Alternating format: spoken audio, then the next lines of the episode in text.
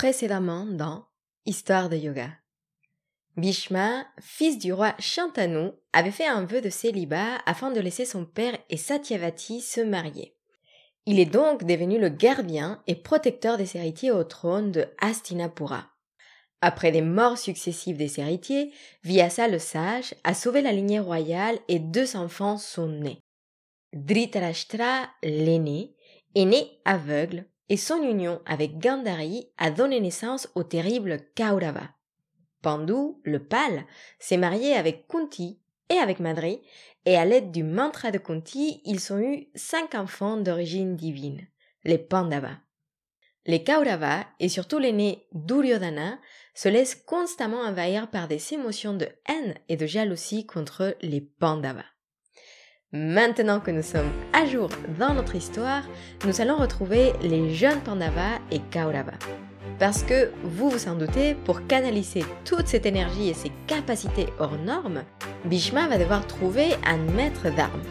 Quelqu'un capable de leur enseigner tout ce qu'il leur faut pour remplir leur devoir de chastriya, de guerrier. Alors, c'est parti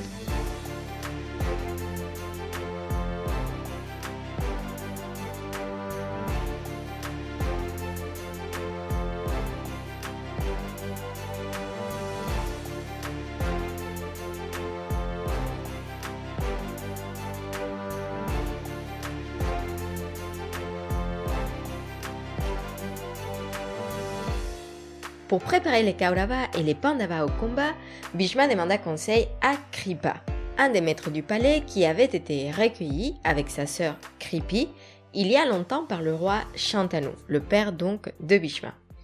Coïncidence ou apparition du maître lorsque l'élève est prêt, difficile à déterminer. Certains disent que les Pandavas et les Kauravas rencontrèrent Drona un jour lorsqu'ils essayaient de récupérer un ballon d'un puits.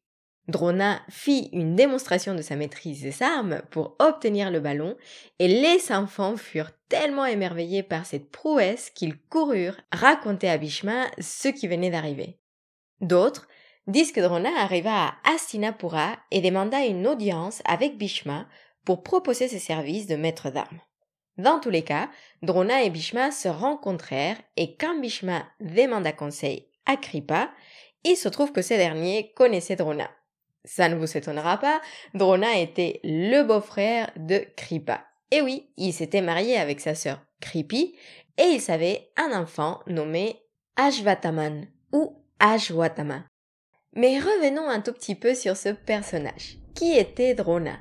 Comment avait-il acquis une telle maîtrise des armes et des éléments? C'est ce qu'on veut tous savoir. Avant d'arriver à Astinapura, Drona était pauvre et sa famille affamée. On dit même que son fils, Ashwatama, ne connaissait pas le goût du lait. Et même si Drona avait été bien éduqué dans son enfance, il n'arrivait pas à sortir de sa situation précaire. Mais juste avant de sombrer dans le désespoir, Drona se souvint d'une vieille amitié. Un ami qu'il avait connu à cette époque de la vie où, vous savez, le statut et la richesse ne tachent pas la pureté des relations d'amitié. Drona avait grandi aux côtés de son meilleur ami et ils avaient tous les deux fait un pacte. Lorsqu'ils seraient adultes, ils allaient partager tout ce qu'ils possédaient. Cet ami devint un grand roi, connu par sa richesse. Le roi Drupada de Panchala. Et comme la vie le veut parfois, Drupada et Drona prirent des chemins séparés. Avec l'espoir que leur amitié restait intacte, Drona arriva au palais de Drupada et lui demanda de lui offrir une vache au nom de ce pacte fait il y a si longtemps. Mais le roi, qui était maintenant très prospère, lui répondit qu'il n'était pas ami. Et oui, à ses cieux, seules deux personnes de la même classe et de même stature pourraient l'être. Et la vérité était que Drupada était riche et Drona était pauvre. Et même pour aller plus loin, s'il souhaitait avoir une vache, Drona devrait supplier Drupada comme un mendiant. Mais jamais il ne lui donnerait quoi que ce soit au nom de cette soi-disant amitié. Humilié et blessé, on peut l'imaginer, Drona partit du palais et décida de devenir un homme du même calibre que Drupada. Le seul moyen de le faire était de devenir un grand guerrier et d'être capable de manier des armes si puissantes qui lui serviraient un jour à anéantir Drupada. Et pour cela, il avait besoin d'un maître et il demanda au sage Parashurama de lui apprendre l'art de la guerre.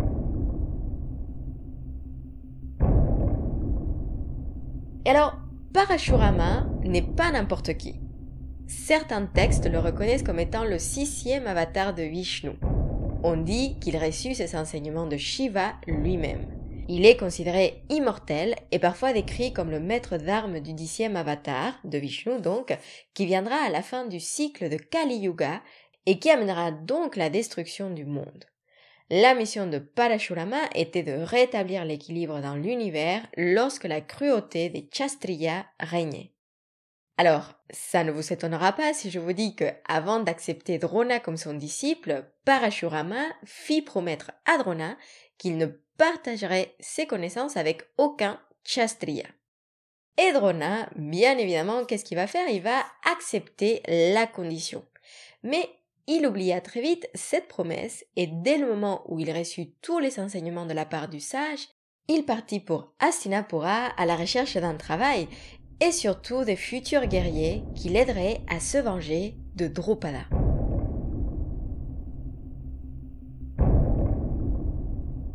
Revenons donc à la rencontre entre Bhishma et Drona. Bhishma était sûr que seul Drona pourrait faire des grands guerriers des Kaurava et des Pandava, et lui offrit donc la place de maître de combat des futurs rois. Et vous le voyez venir, Drona accepta à une seule condition.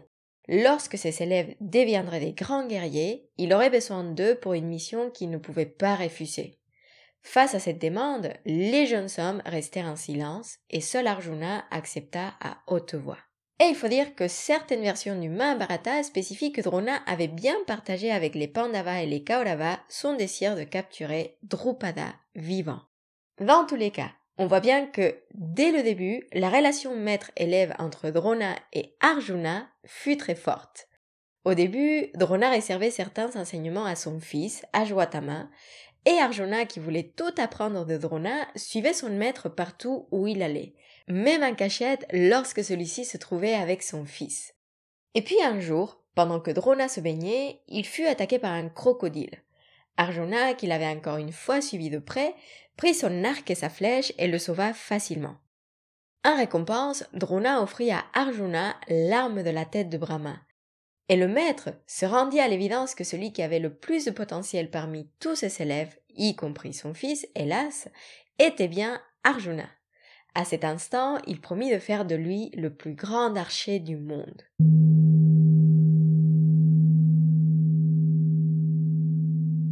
Et alors, me diriez-vous, on avait déjà entendu Proma faire des promesses il y a un instant, et on a bien vu qu'il ne les avait pas respectées. Pouvons-nous croire dans sa parole?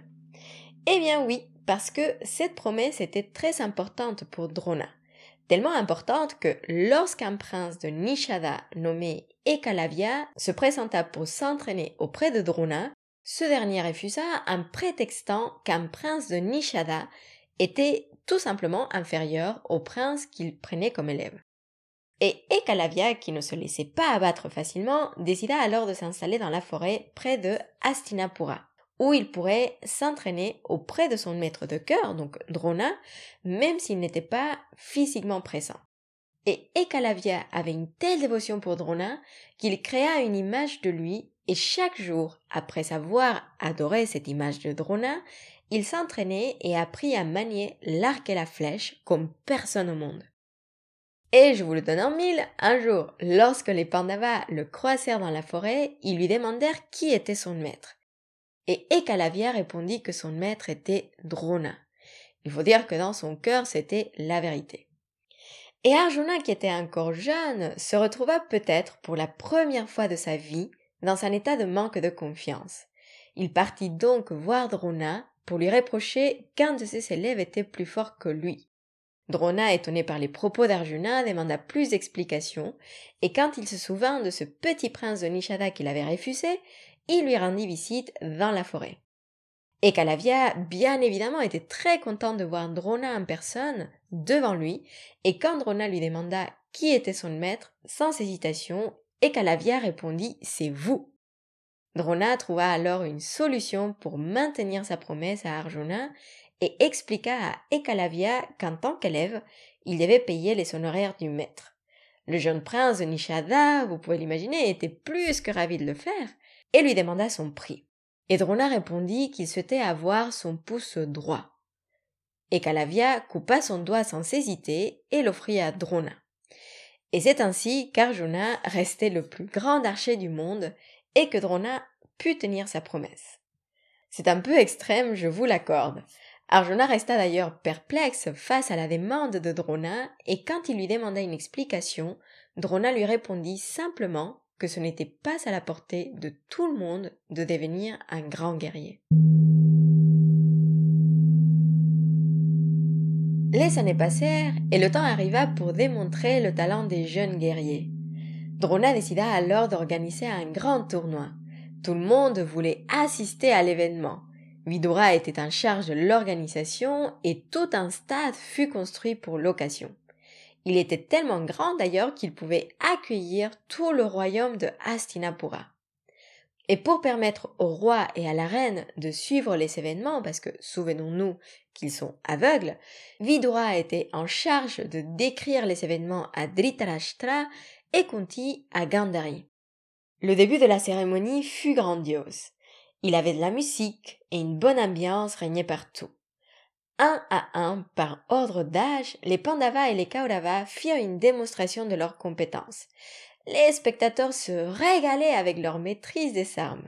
Que ce soit l'épée, l'arc ou le bouclier, ils savaient tous les manier à la perfection. À cheval, sur un éléphant ou sur un char, rien ne pouvait les arrêter. Et le public était fou. Tous ces jeunes chastriyas étaient la fierté du royaume. À un moment, Duryodhana et Bhima se livrèrent à un combat, mais la tension monta à un point que Drona dut arrêter le spectacle de peur que ça dégénère. Il décida alors d'introduire Arjuna. Et vous pouvez l'imaginer, sa démonstration dépassait tout ce qu'on avait vu précédemment. Le jeune guerrier maîtrisait les éléments et la matière comme personne. Il pouvait créer du feu, de l'eau, du vent, de la pluie à souhait. Il était capable de bâtir une montagne à partir de rien et en même temps de ne jamais perdre sa cible. C'est incroyable, non? Mais, en plein milieu de ce spectacle, un étranger rentra dans l'arène. Le silence se fit.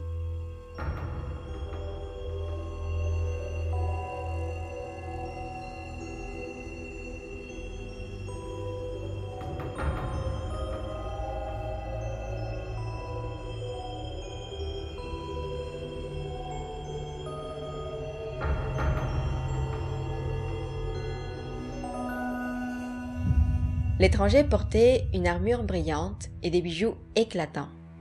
Il déclara avec une voix qui retentit dans tout le stade Tout ce qu'Arjuna vient de faire, je peux le faire, et encore mieux. N'était autre que Karna. Et oui, le premier fils de Kunti avec Surya, le dieu soleil. Et il venait d'annoncer à Astinapura et au monde que Arjuna avait désormais un grand rival.